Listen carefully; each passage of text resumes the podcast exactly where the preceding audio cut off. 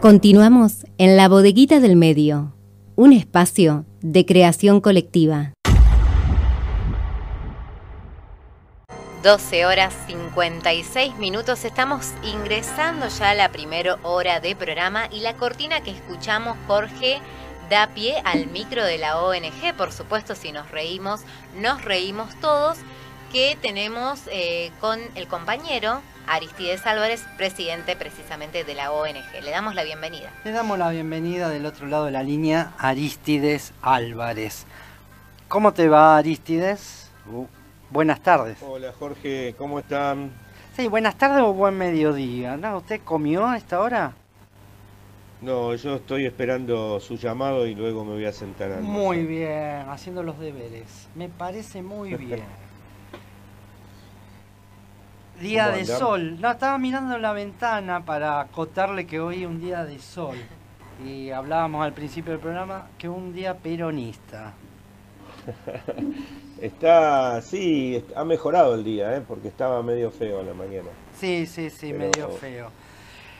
Comenzaron las clases. Eh, los chicos volvieron después de dos años complicados, volver a una normalidad así que la vamos a charlar con usted, pero que trae marcas de lo que fue la pandemia y lo que es todavía la pandemia, pero especialmente de esos nueve meses aproximadamente de la cuarentena, para... ¿Qué, nos podés decir de todo esto, del regreso a la escuela y de todo lo que trajo eh, la pandemia?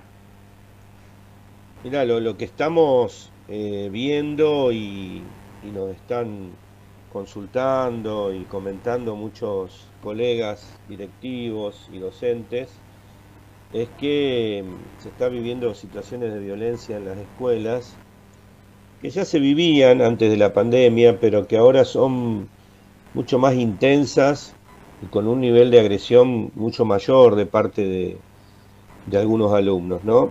Y Creo que esto mm, tiene que ver con la pandemia, indudablemente, y que ya hay muchos estudios al respecto sobre eh, el grado de, afección en la salud mental de las personas que ha tenido la pandemia, y, no escapa a esto los niños y adolescentes, quizás mucho más vulnerables que los adultos. Los adultos mayores también, ha hecho mella la pandemia. Pero bueno, nosotros trabajamos fundamentalmente con los niños y adolescentes y indudablemente se han visto muy perjudicados durante el tiempo de encierro, durante el tiempo de aislamiento, eh, durante han, han convivido en sus familias con los adultos como nunca lo habían hecho con todos los conflictos que hay dentro de una, sí, eh, eh, de, una, familia. Exactamente. Fíjate que hay datos de UNICEF a nivel mundial que dice que uno de cada cuatro niños y adolescentes convive con adultos que tienen algún grado de afección mental. Fíjate vos, es un dato tremendo, ¿no? Uno de cada cuatro niños o adolescentes han, han, convivido durante la pandemia con adultos que han tenido afecciones en su salud mental. Eh, y los adultos, que han padecido la pérdida del trabajo, las enfermedades, la pérdida de seres queridos, eh, perjuicios económicos que ha dejado la pandemia. Y bueno, todo eso este, ha influido en, los niños y adolescentes. En esta estadística, Aristide, de la, de la UNICEF, eh, que, UNICEF, sí. sí. que convive uno cada cuatro eh, adolescentes o niños eh, conviven con gente con afecciones, un integrante de la familia con afecciones mentales. Con problemas de salud mental, sí. Tiene que ver con eh, que ya venían trayendo este integrante de, de una familia antes de la pandemia o fue una consecuencia de la pandemia. Y debe haber de las dos situaciones, Jorge. Situaciones previas situaciones que se intensificaron con la pandemia y situaciones nuevas que se producieron con la pandemia, porque la, pandemia produjo eh, afecciones en la salud mental de los adultos. Una persona que perdió el trabajo o que perdió un ser querido, este, todos hemos perdido algún ser querido o, familiar o vecino.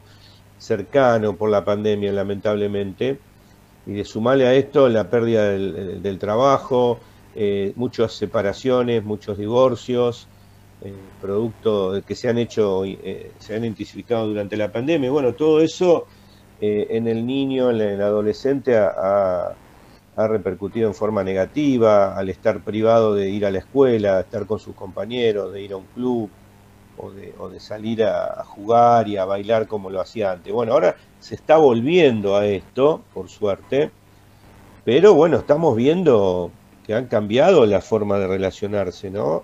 En algunos, no digo en todos, aquellos que no tuvieron la suerte de tener un sostén familiar, un acompañamiento familiar que los contenga, que, que les levante la autoestima, que los haga sentir bien, no pensemos en la familia ideal, que está todo bárbaro y que todos se, este, se, apoyan y hablan y dialogan.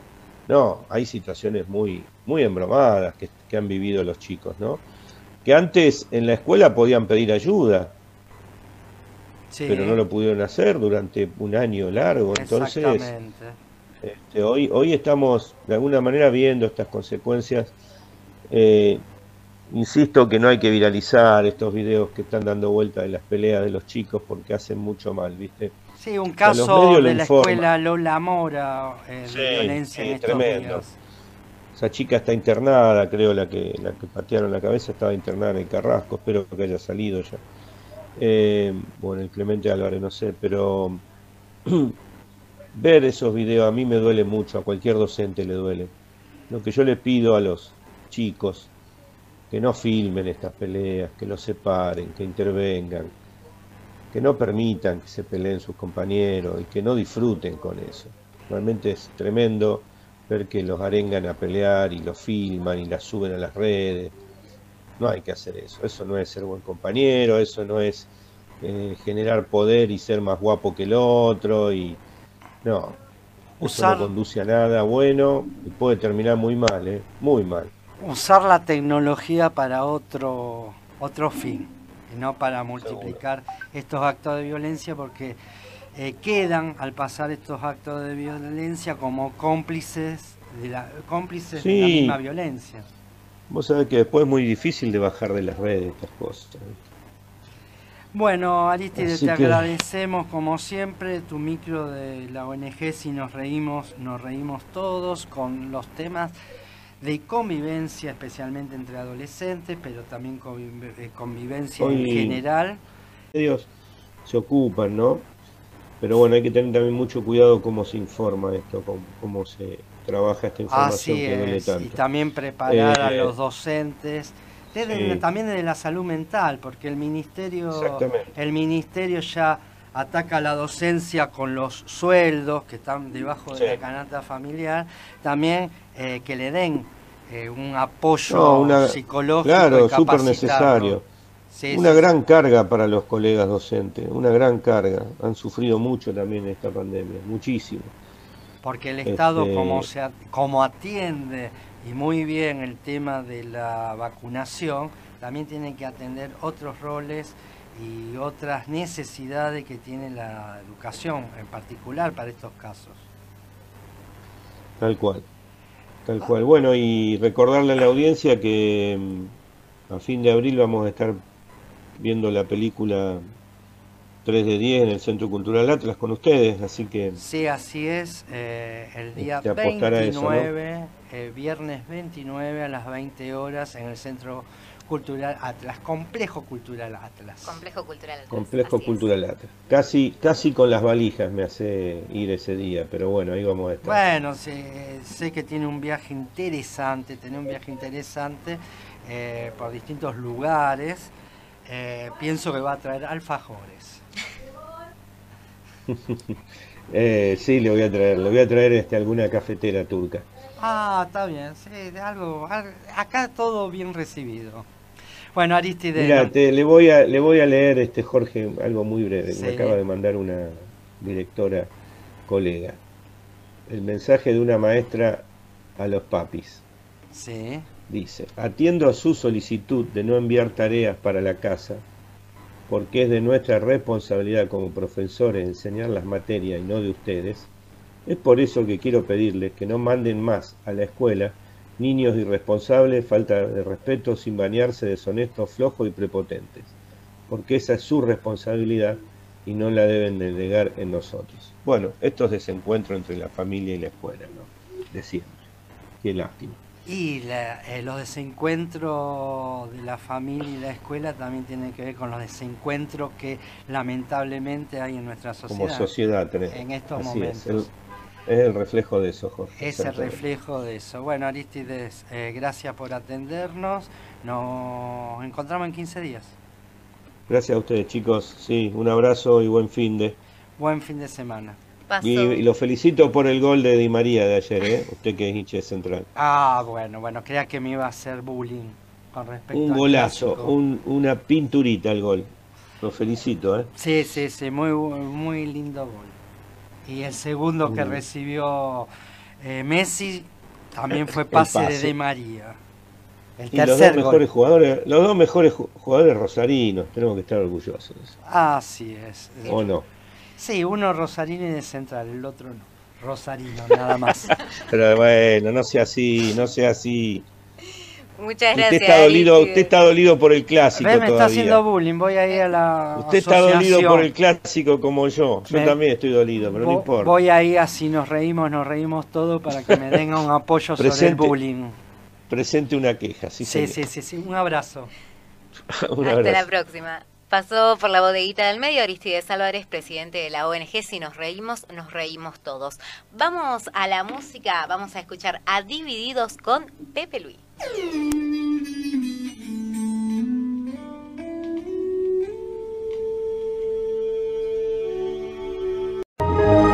Ahora también estamos en la web www.labodeguitadelmedioonline.com.